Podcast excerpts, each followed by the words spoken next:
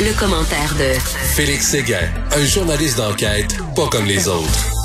Félix, bien sûr, on va parler de ce reportage hallucinant sur les armes illégales, mais juste avant, juste avant, là, euh, le texte là euh, sur euh, les grandes surfaces qui demandaient le passeport vaccinal. T'as vu ça, la madame de Gaspé?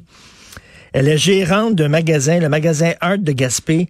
Elle refusait, elle, de demander le passeport vaccinal parce qu'elle dit si on commence ça, après ça, on va refuser. Si on refuse de laisser entrer les non-vaccinés, après ça, on va refuser les personnes de couleur, les ethnies, les femmes puis les hommes célibataires. ça n'a rien à voir. non, ça, ça, rien à voir. Ça n'a rien à voir. Au chapitre, au chapitre euh, euh, de quelqu'un qui, disons, euh, euh, mix ou amalgame les débats, là, probablement que c'est le meilleur exemple. Ah oui. Ça n'a effectivement rien à voir. Puis, tu sais, à noter d'ailleurs, à noter aussi cette euh, désinformation qui a été publiée par le Parti conservateur du Québec et Éric Duhem. Je ne sais pas si vous avez vu ça. Euh, il publiait une photo là d'une grande surface, un Walmart pour ne pas le nommer, où il y avait des, des, cubicules à l'entrée, là, entourés de plexiglas. Et euh, Éric Duhem disait, et Parti conservateur du Québec, sous sa publication, que c'est ce qui attendait les non-vaccinés. On allait les mettre dans des cubicules euh, et il déplorait que, bon, euh, en s'en prenant au gouvernement, bien sûr, là, qu'on était rendu euh, à une étape complètement folle de notre vie quand ça arrivait, mais surprise, il y a un porte-parole de Walmart Canada qui a rectifié euh, les faits énoncés par Éric Duhem en disant que c'est pas pour placer des non-vaccinés dans un enclos, c'est pour permettre aux employés de Walmart de vérifier le passeport vaccinal en toute sécurité. Donc, c'est les employés qui vont les vérifier dans des cubicules et non les vaccinés, les non-vaccinés qui vont se retrouver dans des cubicules. C'est une précision assez importante. Ben, c'est une précision très importante. D'ailleurs, la caricature des Grecs aujourd'hui, c'est tellement drôle. Euh, il y a un gars qui veut rentrer euh, chez Costco. Euh, le gars, il dit, tu peux pas rentrer. Il dit, non, non, je viens pas pour acheter des affaires, je viens pour l'offre d'emploi. Il dit, OK, pas de problème. Parce que tu peux travailler si t'es pas vacciné, mais tu ne peux pas entrer comme client si tu n'es pas vacciné. Une des nombreuses incohérences. Écoute, je regardais euh, aujourd'hui ce reportage euh, du bureau d'enquête sur les armes illégales à Montréal. C'est un travail fou, c'est flabbergastant. Et euh, il y, a une épicerie à Montréal où les gens qui entrent par en avant peuvent acheter de la bouffe, mais ceux qui entrent par en arrière peuvent acheter des armes à feu.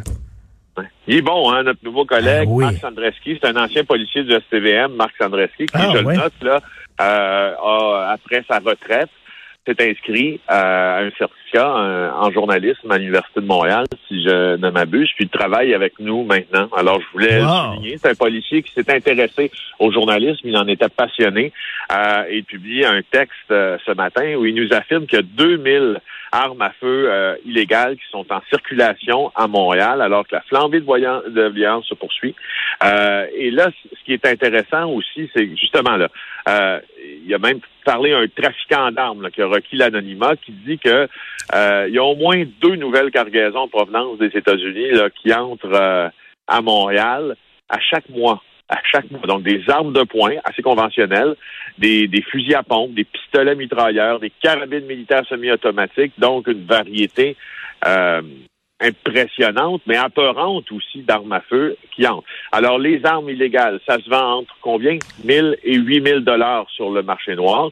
Il y en a donc pour tous les goûts.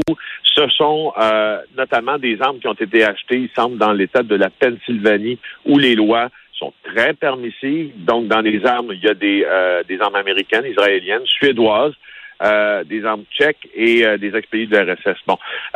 Puis ce qui est intéressant, c'est que Marc va jusqu'à, si tu veux, isoler certains groupes là, du crime organisé, comme la pègre irlandaise, qui serait derrière l'importation de plusieurs armes à feu, alors que les gangs de rue sont au plus bas dans la chaîne. Ça, on s'en doutait.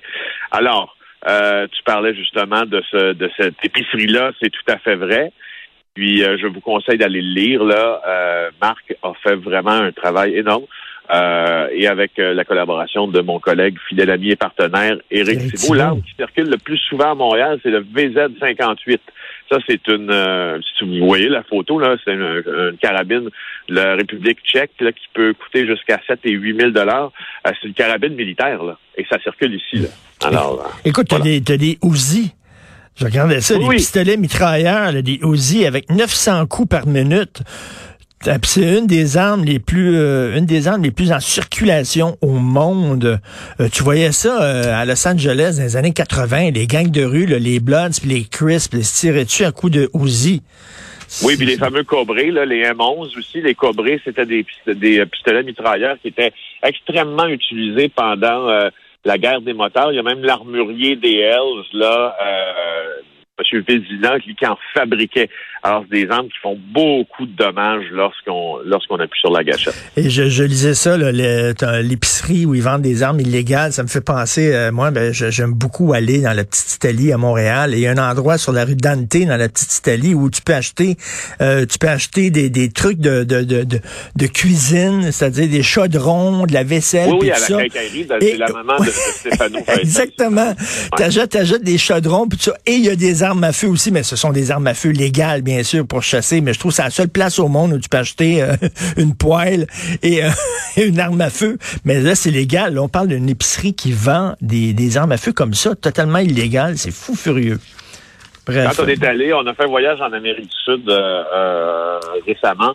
Et on était dans un pays où il y avait, c'était des armes, c'était des, des, carabines à plomb en fait, mais il y avait tous les modèles euh, d'armes réelles, mais en version euh, carabine à plomb, mais c'est assez pour faire peur, je te le confirme. Eh, c'est sûr, quelqu'un se présente avec une arme comme ça devant toi, tu ne demandes pas si c'est une vraie, si c'est du carabine à plomb?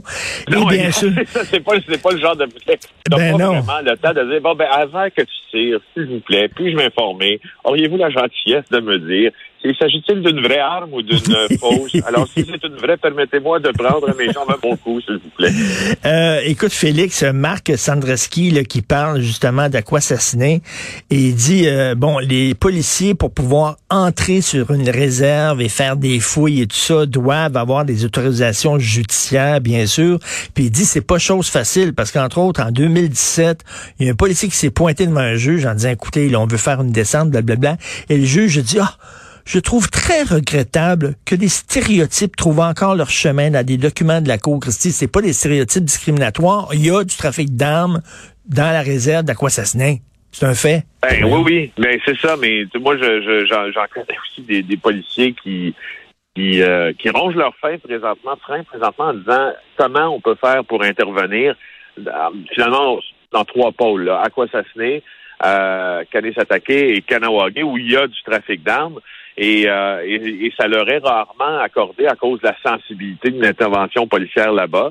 Alors, on demande des autorisations judiciaires, ça ne vient pas. C'est surtout pour Aquassassiné, il faut bien le dire là. Et ce que, en fait, moi, ce que je trouve dans ça euh, désolant, oui, oui, désolant, c'est que qu'est-ce que fait le crime organisé quand il sait qu'il y a une zone presque de non-droit? Ben oui où les policiers peuvent pas intervenir, ben, ben il en profite. Ben, c'est ce qui arrive à Je veux dire, c'est la manne pour eux. T'imagines avoir un territoire qui est quasiment protégé, qui leur est presque livré. Euh, on voit on, on voit pas beaucoup ça. Ben, euh, Félix, récemment, il y a eu une, justement une, arrestation, ben, en fait, une perquisition. Ils ont trouvé des armes, mais ils sont pas rentrés sa réserve. Ils attendaient que le bateau quitte la réserve. Puis après ça, là, ils l'ont pincé parce que rentrer sur la réserve, c'est trop compliqué. C'est trop mais, mais le juge, le juge auquel tu référais, il s'appelle Stéphane Godry de, la Cour du Québec. Euh, et en 2017, euh, il avait semoncé, on pourrait dire, un sergent de la SQ qui avait évoqué devant lui la difficulté de faire des enquêtes sur le territoire d'Aquassassiné. Alors, il a dit, et je cite, je trouve très regrettable que les stéréotypes trouvent encore leur chemin dans les documents de cours. Je, je, je, je trouve que les stéréotypes ont le dos large. Ben oui. Euh, sauf le respect, sauf tout le respect que je peux avoir pour l'honorable juge Godry, ben c'est pas un stéréotype. C'est vrai, tu sais, se, cacher derrière une façon stéréotypée de présenter la réalité selon ses prétentions, ça me semble euh, un peu fort de café, là, parce que je sais pas si moi je connais ça, si toi tu connais ça, si d'autres qui sont qui sont pas des, des, des, des un public qui suit le crime organisé de manière quotidienne, comme certains journalistes peuvent le faire, moi et bien d'autres aussi de mes collègues que je salue, euh, ben alors je comprends pas pourquoi le juge formule, formule un tel propos, tu vois. Ça me, ah oui, je, comprends que les Autochtones ont leur territoire, ont leur réserve, puis ils sont souverains là-dessus, mais à un moment donné, c'est un problème qui touche tout le territoire de Montréal au complet. C'est comme un virus, là. C'est un virus, à un moment donné, il va falloir, euh, euh, tu sais, soit on donne tous les pouvoirs aux policiers, soit ils n'ont pas de pouvoir. Écoute, hier, tu nous parlais de ces euh, Freedom Riders, les camionneurs pour la liberté, et tu disais, ça sent mauvais, ça sent mauvais, là. Ils ont ramassé plein d'argent, la fille met cet argent-là directement dans son compte personnel. Et là, on voit qu'effectivement, ça sent très mauvais. Oui, euh, tellement mauvais que la plateforme de sociofinancement, le fameux GoFundMe, euh, qui a été mis sur pied par euh, une femme de l'Ouest canadien qui a eu des allégeances avec des groupes radicaux d'ailleurs, qui traînent dans toute une nébuleuse là, de groupements d'ailleurs anti-vax, ben, la plateforme GoFundMe sur laquelle elle avait commencé cette initiative pour payer, disait-elle, l'essence aux camionneurs qui se rendraient à la grande manifestation à Ottawa. GoFundMe a bloqué l'accès à ces millions de dollars qui ont été ramassés. 3,5 millions de dollars que Tamara Litch a amassé en dix jours sur la plateforme de sociofinancement. Ça s'appelle Convoi pour la liberté. Je t'ai mentionné hier que l'Association canadienne du camionnage euh, était pas trop en accord avec le ben fait de voir ses membres présents à cette manifestation. Euh, et là, GoFundMe dit les dons seront conservés en toute sécurité jusqu'à ce que l'organisatrice soit en mesure de fournir à notre équipe des documents relatifs à la manière dont les fonds seront correctement distribués, rapporte l'excellent Francis Pilon dans le hmm. journal de Montréal aujourd'hui. Alors, qu'est-ce que ça qu'est-ce que ça dit, ça, Richard?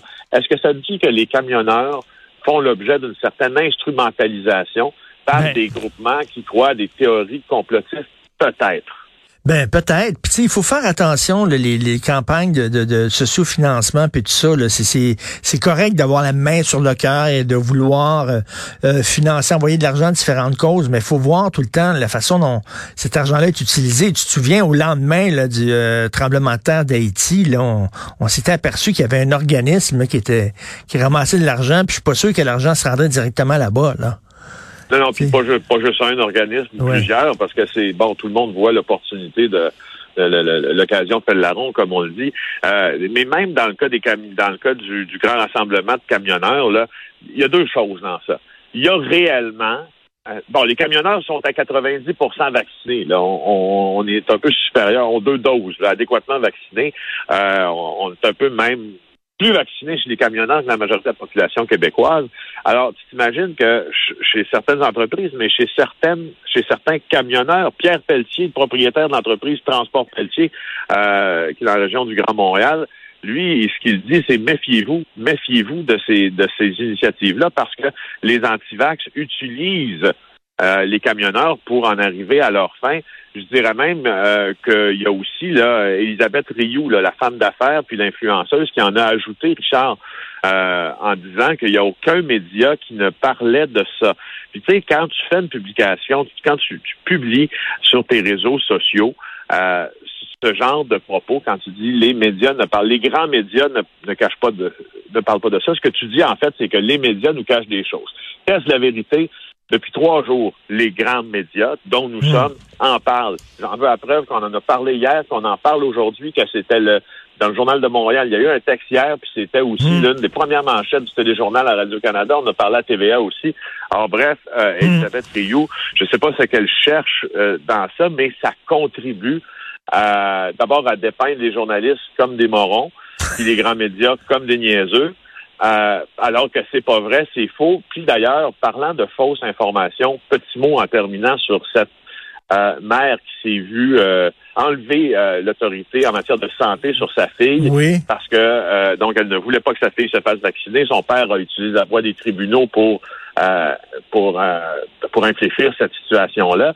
Et devant devant le juge, cette maman-là, alors que le père se défendait avec un avocat, devant le juge, cette maman-là défendait seul, a produit un tas de documents basés sur absolument rien, comme quoi il y avait des puces dans le vaccin, comme quoi il le rendait stérile, etc., etc., basés sur rien. Puis le juge, je trouve ça intéressant, dans cette cause-là, le juge a regardé les documents et, sa et leur provenance et a statué finalement que c'était, je, résume, mais de la bouillie pour les chats, que ces documents-là étaient fondés sur rien. Ben Alors moi, ce que je me dis, c'est que si les juges, hein, heureusement, vérifient la source des documents qu'on leur... Euh, qu'on leur présente quand on est devant le tribunal. Puis si les journalistes vérifient la source des hmm. informations qu'ils recueillent avant de les diffuser, ça doit être que c'est important, non? Hmm. Hein? Je faisais le ben, parallèle, je trouve qu'il est, pertinent à faire dans ce cas Ben, tout à fait. Informez-vous, ça ben oui, ben, tout à fait, tout à fait. Il y a des gens qui vérifient les informations. Pouvez-vous faire confiance en ces gens-là? Ils vérifient correctement, que ce soit des, des, juges ou des journalistes professionnels et pas des gens qui décident d'avoir un blog puis qui écrivent à 3 heures du matin tout nu avec un sac de Doritos entre les cuisses. Merci, Félix. À demain. Salut.